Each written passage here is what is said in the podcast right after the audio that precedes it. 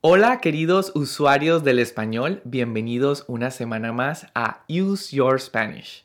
Si eres nuevo o nueva, mi nombre es Salo y te doy la bienvenida a este canal de YouTube en el que cada semana te ayudo a mejorar tu español.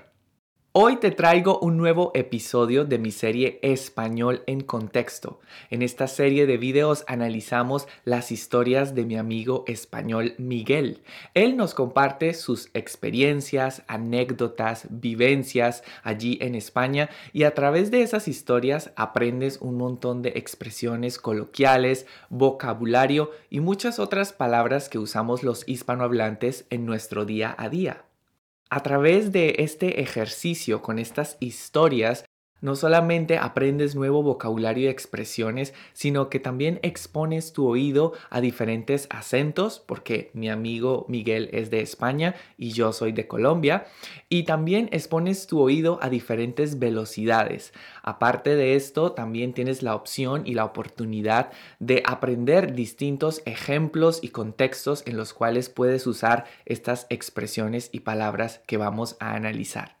Por ejemplo, en la historia de hoy aprenderás algunas expresiones interesantes como llover a cántaros o perder el rastro o la pista de alguien.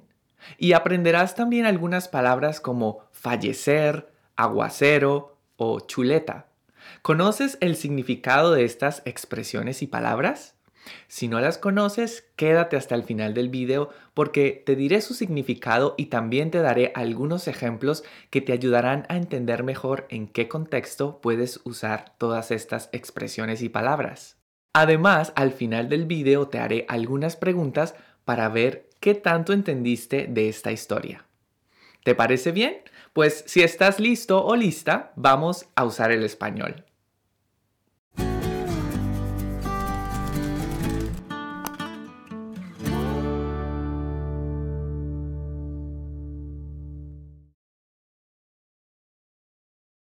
Parte 1. Lee y escucha la historia de Miguel a una velocidad lenta.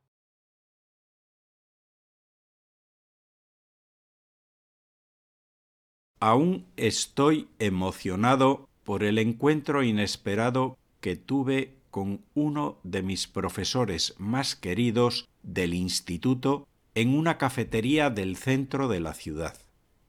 Yo iba de camino a casa, cuando de repente se desató una tormenta y empezó a llover a cántaros. Aproveché que estaba pasando justo frente a una de las cafeterías más concurridas de Madrid y me metí a esperar que escampara. Me sacudí el agua de la americana y fui a sentarme en una de las pocas mesas libres que había y me dispuse a pedirle un café al camarero. De repente me di cuenta de que en la mesa de al lado un señor mayor me escrutaba de arriba a abajo con mucha atención. Mi reacción inicial fue ignorarlo y centrarme en leer el diario que había sobre la mesa, pues no le había reconocido. El hombre no me quitaba los ojos de encima y me estaba sintiendo algo incómodo. Así que decidí devolverle la mirada y fue entonces cuando descubrí el rostro amable de mi viejo profesor de historia. Él me regaló una sonrisa mientras me preguntaba emocionado ¿De verdad eres tú, Miguel? Yo no podía creer que él aún se acordara de mí y mucho menos que me hubiera reconocido los dos nos levantamos y nos fusionamos en un abrazo cariñoso. Siempre he estado agradecido por el buen hacer de este hombre, que con firmeza y cariño me enseñó a ser disciplinado en el estudio. Si él no hubiese aparecido en esa época, mi vida hubiera sido muy diferente. Hacía años que le había perdido el rastro y llegué a pensar que tal vez ya habría fallecido. Sin embargo, allí estaba él, tan formal y elegante como siempre, aunque con su rostro lleno de arrugas y su cabello blanqueado por el correr del tiempo. Aprovechamos el aguacero para recordar mil anécdotas divertidas y chismoseamos un poco sobre mis viejos compañeros de clase. La vida de muchos de ellos ha tomado rumbos sorprendentes. También me confesó que en cierta ocasión vio cómo yo copiaba torpemente en un examen, pero no quiso ridiculizarme delante de todos, porque a pesar de la chuleta que tenía escondida, él sabía que yo era un chico estudioso. Esto me puso la cara como un tomate y al darse cuenta de lo avergonzado que estaba, cambió de tema rápidamente.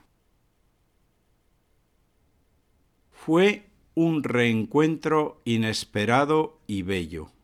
Confirmé el buen hacer de esos viejos profesores que, además de transmitir conocimientos, también conocían muy bien a las personas y las ayudaban a crecer con cariño y afecto.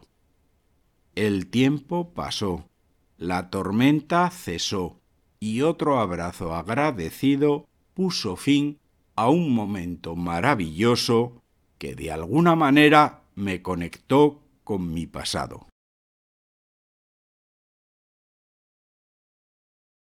Parte 2 Ahora te explicaré algunas palabras y expresiones especiales que mi amigo Miguel usó en su historia.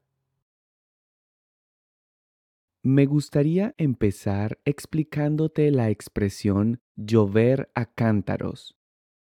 La expresión llover a cántaros se utiliza para describir un momento de lluvia muy intensa. Cuando decimos que está lloviendo a cántaros, significa que está lloviendo abundantemente o de manera constante.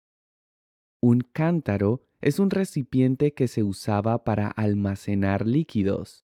La comparación con cántaros sugiere la idea de que la lluvia es tan fuerte y abundante que podría llenar cántaros o recipientes con facilidad. Veamos algunos ejemplos. Quería salir a correr, pero está lloviendo a cántaros. Quería salir a correr, pero está lloviendo a cántaros. Y otro ejemplo. Estábamos en el concierto y empezó a llover a cántaros. Estábamos en el concierto y empezó a llover a cántaros. Miguel usó la palabra aguacero.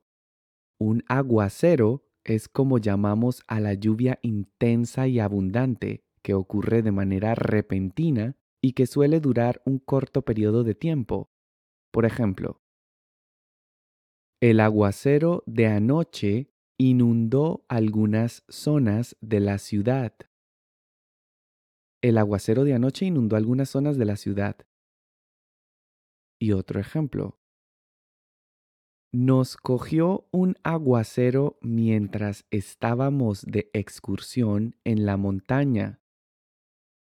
Nos cogió un aguacero mientras estábamos de excursión en la montaña. Miguel dijo que entró a una cafetería a esperar que escampara. El verbo escampar se utiliza para describir el fin o la disminución de la lluvia. Cuando escampa, las nubes se dispersan la precipitación disminuye o cesa y el tiempo mejora. Por ejemplo, tuvimos que esperar a que escampara para volver a casa. Tuvimos que esperar a que escampara para volver a casa. Y otro ejemplo. Ya escampó, así que podemos salir a jugar. Ya escampó, así que podemos salir a jugar. Miguel dijo que aquel hombre no le quitaba los ojos de encima. La expresión no quitar los ojos de encima se usa para indicar que una persona fija su atención y su mirada en algo o en alguien. Generalmente usamos esta expresión para expresar la incomodidad que sentimos cuando alguien nos vigila o nos observa de forma continua. Por ejemplo, el profesor me pilló copiando una vez y ahora no me quita los ojos de encima. El profesor me pilló copiando una vez y ahora no me quita los ojos de encima. Y otro ejemplo. Yo creo que le gustó a Pablo. No me ha quitado los ojos de encima toda la noche. Yo creo que le gustó a Pablo. No me ha quitado los ojos de encima toda la noche. Una expresión muy interesante y muy usada por los hispanohablantes es mucho menos. Usamos esta expresión para indicar que la segunda opción es aún más improbable o inaceptable que la primera. Se utiliza para enfatizar que algo es más extremo o menos probable que lo que se mencionó previamente. Veamos algunos ejemplos. No tengo tiempo para un café, mucho menos para una comida larga. No tengo tiempo para un café, mucho menos para una comida larga. Y otro ejemplo. No sé montar en bicicleta y mucho menos conducir una motocicleta. No sé montar en bicicleta y mucho menos conducir una motocicleta. Miguel también dijo que hacía muchos años que le había perdido el rastro a su profesor. Si le perdemos el rastro o le perdemos la pista a alguien, significa que hemos perdido el contacto o el seguimiento de esa persona por un periodo prolongado de tiempo. Implica la falta de información sobre el lugar donde esa persona vive, las actividades que realiza o su situación actual. Por ejemplo, después de mi graduación, le perdí el rastro a la mayoría de mis compañeros de clase. Después de mi graduación le perdí el rastro a la mayoría de mis compañeros de clase. Y otro ejemplo. Me alegra volver a verte. Te había perdido la pista desde hace meses. Me alegra volver a verte. Te había perdido la pista desde hace meses. Miguel también dijo que llegó a pensar que su profesor ya había fallecido. El verbo fallecer se utiliza para referirse al acto de morir o al hecho de perder la vida. Es un término más formal que se emplea para describir el evento de la muerte y se utiliza comúnmente en situaciones serias o cuando queremos referirnos de forma más respetuosa a la persona que ha muerto. Veamos algunos ejemplos. Mi abuelo falleció hace dos años. Mi abuelo falleció hace dos años. Y otro ejemplo. Lamento mucho que tu madre haya fallecido. Lamento mucho que tu madre haya fallecido. Miguel dijo que aprovechó el reencuentro con su profesor para chismosear. La palabra chismosear tiene varios sinónimos. Por ejemplo, también puedes usar palabras como chismorrear, chismear o cotillear. Estos verbos se usan para describir la acción de indagar sobre asuntos privados que no nos conciernen o divulgar información sobre la vida personal de otras personas, generalmente de manera indiscreta o con un interés malicioso. Por ejemplo, a las vecinas de mi barrio les gusta chismosear. A las vecinas de mi barrio les gusta chismosear. Y otro ejemplo. Algunas personas solo usan las redes sociales para chismorrear sobre la vida de los demás. Algunas personas solo usan las redes sociales para chismorrear sobre la vida de los demás. Finalmente, en la historia, Miguel usó la palabra chuleta la palabra chuleta se usa comúnmente para referirse a una porción de carne que incluye hueso y parte de la carne adherida, comúnmente de cerdo, cordero o res. Sin embargo, en España esta palabra se usa de forma coloquial para referirnos a una hoja pequeña o un papel en el que se escriben de manera discreta notas o respuestas para hacer trampa en un examen. El uso de chuletas durante un examen es una práctica deshonesta y no ética en el ámbito académico. Por ejemplo, el profesor advirtió que el uso de chuletas resultaría en la anulación del examen. El profesor advirtió que el uso de chuletas resultaría en la anulación del examen. Y otro ejemplo, el estudiante intentó ocultar la chuleta en la manga durante el examen. El estudiante intentó ocultar la chuleta en la manga durante el examen. Querido usuario del español, espero que estés disfrutando de este video. Si sientes que mi contenido te está ayudando a mejorar tu español, considera hacer una donación a través de Coffee. Cada donación que recibo me motiva y me ayuda un montón a seguir creando contenido gratuito y de calidad. Si tú también quieres apoyarme, encontrarás este enlace en la descripción del video. Recuerda que puedes seguirme en Facebook e Instagram y que ahora puedes escuchar mi podcast en las principales plataformas. También te recomiendo que visites mi página web useyourspanish.com Allí encontrarás todo mi contenido organizado por categorías. Y eso es todo. Continuemos con el resto del video. Parte 3. Ahora entrena tu oído escuchando la historia otra vez, pero a velocidad normal y sin leer. Este ejercicio te ayudará a mejorar tu nivel de comprensión auditiva en español. Aún estoy emocionado por el encuentro inesperado que tuve con uno de mis profesores más queridos del instituto en una cafetería del centro de la ciudad. Yo iba de camino a casa cuando de repente se desató una tormenta y empezó a llover a cántaros. Aproveché que estaba pasando justo frente a una de las cafeterías más concurridas de Madrid y me metí a esperar que escampara. Me sacudí el agua de la americana y fui a sentarme en una de las pocas mesas libres que había, y me dispuse a pedirle un café al camarero. De repente me di cuenta de que en la mesa de al lado un señor mayor me escrutaba de arriba abajo con mucha atención.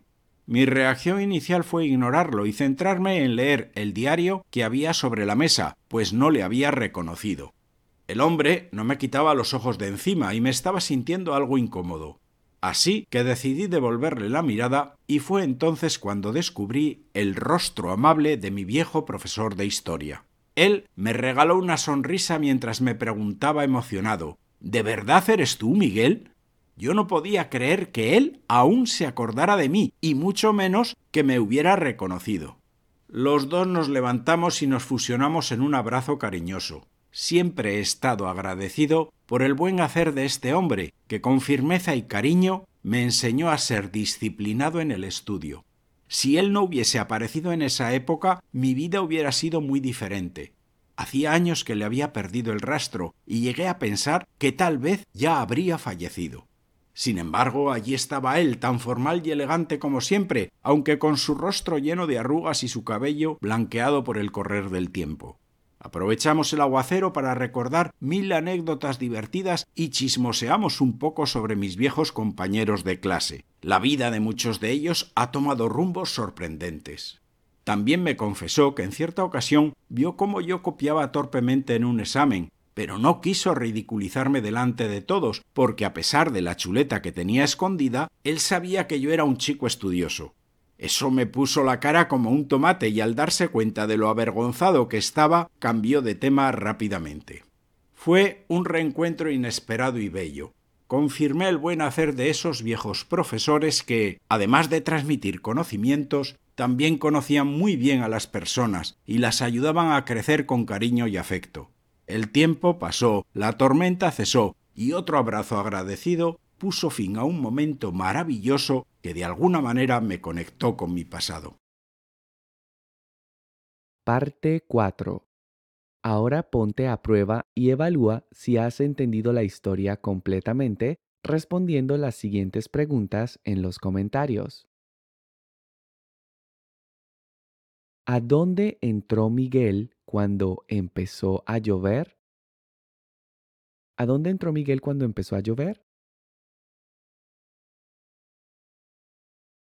El hombre que lo miraba era su profesor de... El hombre que lo miraba era su profesor de... ¿Por qué Miguel se avergonzó cuando estaba hablando con su profesor? ¿Por qué Miguel se avergonzó cuando estaba hablando con su profesor? Y en esta última pregunta me gustaría que compartieras con nosotros tu opinión personal. ¿Prefieres la educación de antes o la educación moderna? ¿Por qué? ¿Prefieres la educación de antes o la educación moderna? ¿Por qué? Te invito a que dejes tus respuestas en los comentarios.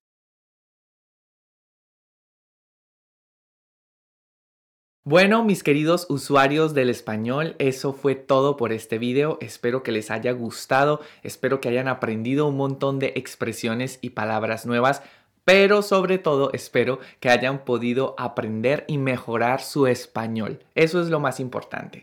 Si te ha gustado este video y has aprendido algo nuevo con él, me encantaría y me ayudaría mucho que me regalaras un me gusta y que te suscribieras a mi canal si aún no lo has hecho. Si ya lo hiciste, no olvides activar la campanita de las notificaciones en tu teléfono para que así recibas una notificación cada vez que comparta un nuevo video. Y bueno, eso es todo por hoy. Muchas gracias por quedarte hasta el final y gracias por hacer parte de esta comunidad que sigue creciendo, que sigue aprendiendo y mejorando su español cada semana. No te olvides de dejar las respuestas a las preguntas que te he hecho ahí abajo en los comentarios.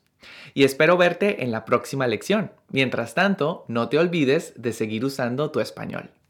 Hasta pronto.